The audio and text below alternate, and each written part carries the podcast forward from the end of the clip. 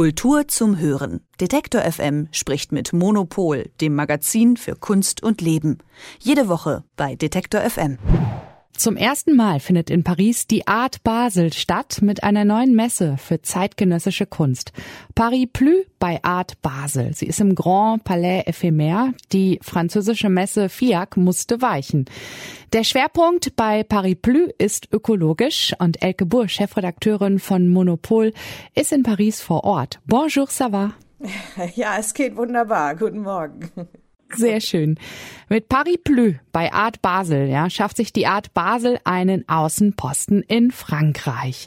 Wie ist die Stimmung? Ähm, die Stimmung ist irgendwie gut, aber sie ist auch äh, zumindest von meiner Seite her so ein bisschen ähm, staunend, weil äh, das schon so ein bisschen bizarr ist, dass halt die Art Basel es geschafft hat, die FIAC einfach, äh, also durch ein wirklich durch einen Coup einfach von der Landkarte zu fegen. Also die haben praktisch für die FIAC völlig überraschend äh, deren Slot, äh, also einfach deren deren Zeit gebucht äh, in diesem Grand Palais Ephémère mit Hilfe von Chris Derkon, der da der Direktor ist.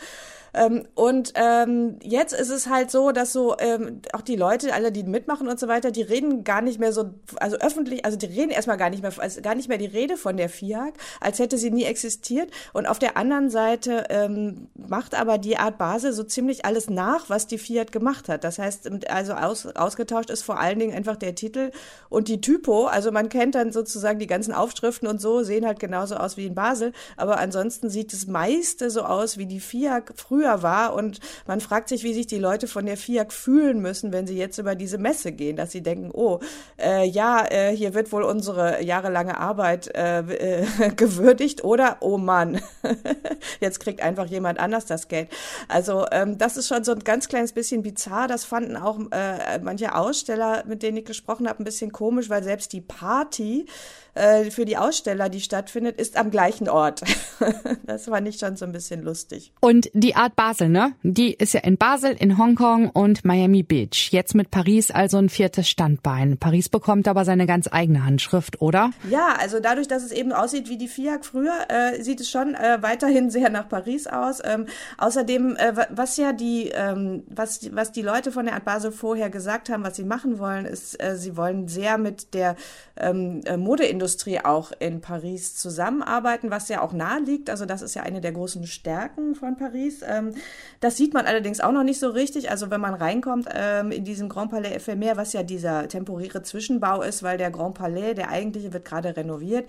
Also jedenfalls, man kommt rein und dann äh, stolpert man erstmal in so einen Stand von Yves Saint Laurent rein, die äh, da ihre Handtaschen zeigen, die sie in äh, Kooperation mit verschiedenen Künstlerinnen und Künstlern gemacht hat. Da ist dann so eine ziemlich gruselige äh, äh, Statue von Yaoi, äh, Yaoi Kusama, die einen so anstarrt. Also, aber das ist es dann auch. Also mehr sieht man auf der Messe nicht, äh, was an Kooperationen mit großen Marken ist. Und äh, ich glaube, das gehört zu den Sachen, wo sie vorher im Interview gesagt haben, ja, ähm, sie hätten halt sehr kurze Vorbereitungszeit gehabt und das ist halt alles sozusagen noch in der Pipeline. Also da wollen sie noch dran arbeiten und äh, es ist auch wirklich bislang nicht so doll sichtbar. Ansonsten kooperieren sie mit, äh, äh, also der Standort Paris hilft halt dadurch, dass es so tolle Ausstellungen in den Institutionen gibt drumherum. Also Paris ist einfach wahnsinnig stark, was die Museen angeht und ich war ähm, gestern bei den Eröffnungen im Palais de Tokio. Da ist eine ganz tolle Ausstellung von Cyprien Gaillard zum Beispiel und es gibt also im Moment in der Stadt gerade ganz viele tolle Sachen und das hilft natürlich so einer Messe wahnsinnig. Und die sind dann auch frei zugänglich zum Teil, ne, in der Stadt. Ja, ähm, da, was frei zugänglich ist, das sind die, ähm, das ist das Außenprogramm, Sites heißt das jetzt. Das ist aber auch genau das gleiche wie die, äh, äh, wie die FIAC gemacht hat. Das sind einfach so ein paar, äh, so, so ein paar Skulpturen, die in den Jardin de Tuileries irgendwie abgestellt wurden. Also das ist jetzt auch noch nicht äh, sag mal, die wirkliche Auseinandersetzung mit der Stadt, sondern das ist wirklich, also ich fand das relativ langweilig. Man läuft da halt so zehn Minuten durch und äh, dann kommt da irgendwie äh, einmal Niki de Saint-Fall steht da irgendwie rum und also das wird ja einfach nur so abgestellt und ich, äh, auch da ist, glaube ich, noch Luft nach oben. Was äh, ganz interessant ist, ist, dass die deutsche Künstlerin Alicia Quade auch als Teil dieses Programms den Place Vendôme bespielt. Das ist wie so das äh, äh, das Wohnzimmer von Paris, sagt man immer. Und das ist natürlich ein sehr prestigeträchtiger Ort. Und das ist schon toll, dass, dass sie das da macht. Und äh, puncto Naturgeschichten, Kunst und Nachhaltigkeit, das sind ja so die Schwerpunkte. Also der Schwerpunkt liegt auf Ökologie. Was sieht man da? Also ehrlich gesagt sehe ich keinen Schwerpunkt auf Ökologie auf der Messe. Äh, also was die, die haben sich halt im, äh, sozusagen bei der Messeproduktion bemüht, etwas ökologischer zu werden, indem alle Sachen, die ganzen Wände und so äh, recycelbar sind und so. Das heißt, das ist etwas, was die auf dem Schirm haben. Aber inhaltlich ist es ja so, dass die äh, Galerien das selber bestimmen, was sie da zeigen. Ähm, es gibt jetzt auch keine irgendwie großartig kuratierten Sektionen äh, auf dieser Messe oder so, sondern das ist wirklich, kommt, äh, also entscheidend war die Auswahl der Galerien.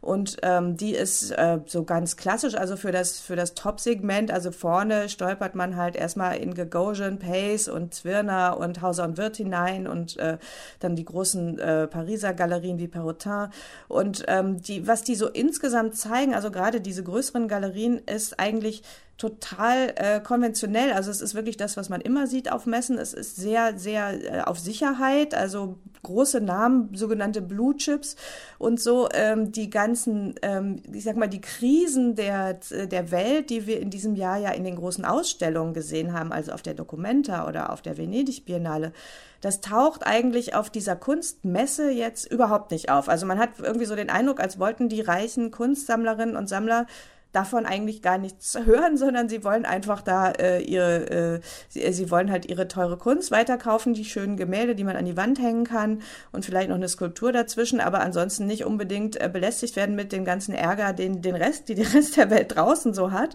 Also es ist schon so ein bisschen bizarr. Ja, es ist aber vielleicht auch dieses Jahr. Ich glaube, dass in diesem Jahr diese ähm, einfach der Kunstmarkt und das, was sonst in der Kunst passiert, äh, sich weiter auseinanderentwickelt hat. Also es gibt so Jahre, wo die Kunst, ähm, also wo auch der Markt relativ nah an dem drin ist, was so auf den großen Biennalen und so passiert und irgendwie so man das Gefühl hat, dass äh, das, äh, das ist irgendwie nah beieinander. Und es gibt so Jahre, wo das sehr weit voneinander entfernt ist. Und ich glaube, im Moment ist vielleicht diese ganze politische, aktivistische Kunst, die so äh, gerade wirklich passiert, das ist, glaube ich, zu viel für den Kunstmarkt. Das kann er gar nicht so richtig verdauen.